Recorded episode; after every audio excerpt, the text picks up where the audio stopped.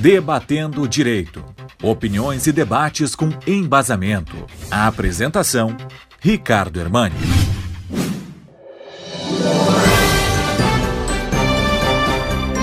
Nós assistimos ao longo da última semana, né, bastante estarrecidos, entristecidos, essa tragédia que ocorreu no município de Petrópolis, né?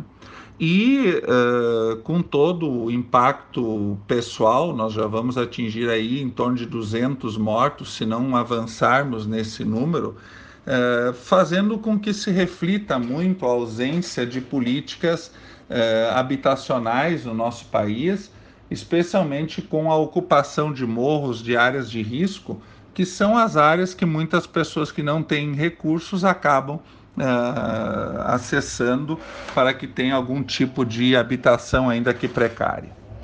Mas chama atenção especificamente em Petrópolis uma, uma situação muito antiga, inadequada, que ainda vige, que é o pagamento do Instituto do Laudêmio. Eu até vou repetir a expressão, laudêmio.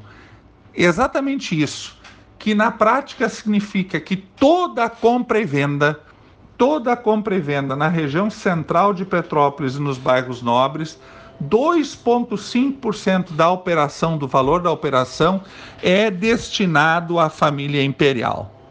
Isto ainda como resultado lá do, do período do Brasil Império, né, no final da colonização e Brasil Império, em que Dom Pedro, buscando a independência do Brasil, viaja em 1822 a Vila Rica, hoje em Minas Gerais.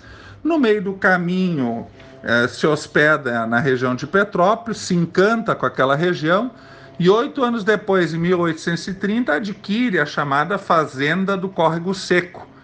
Fazenda essa que ele deixa de herança para o seu filho, aí sim já o imperador brasileiro Dom Pedro II que em 1843, vejam as datas que nós estamos falando, né? 1843 é, assina um decreto que aprova a construção de uma residência de verão, hoje o Palácio Imperial, um local turístico lá de Petrópolis, e nos arredores ele permite o chamado arrendamento para que haja o povoamento daquela região que vai originar a cidade de Petrópolis. Mas veja, 1889 nós temos a proclamação da República.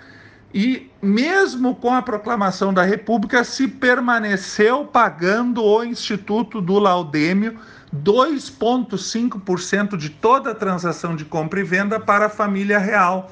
Né? Isso em, na década em, de 40, em 1940, houve um acordo em que os descendentes da família real que vem do ramo de Petrópolis, só eles então têm o direito de receber eh, estes valores.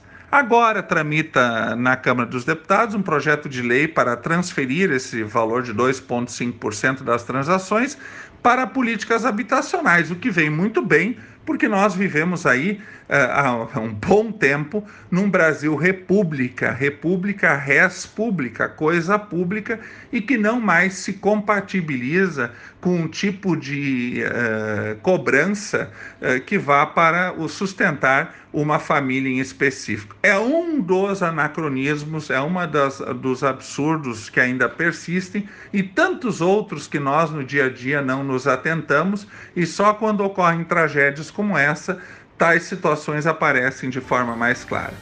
Que todos tenham uma excelente semana e até a próxima segunda-feira.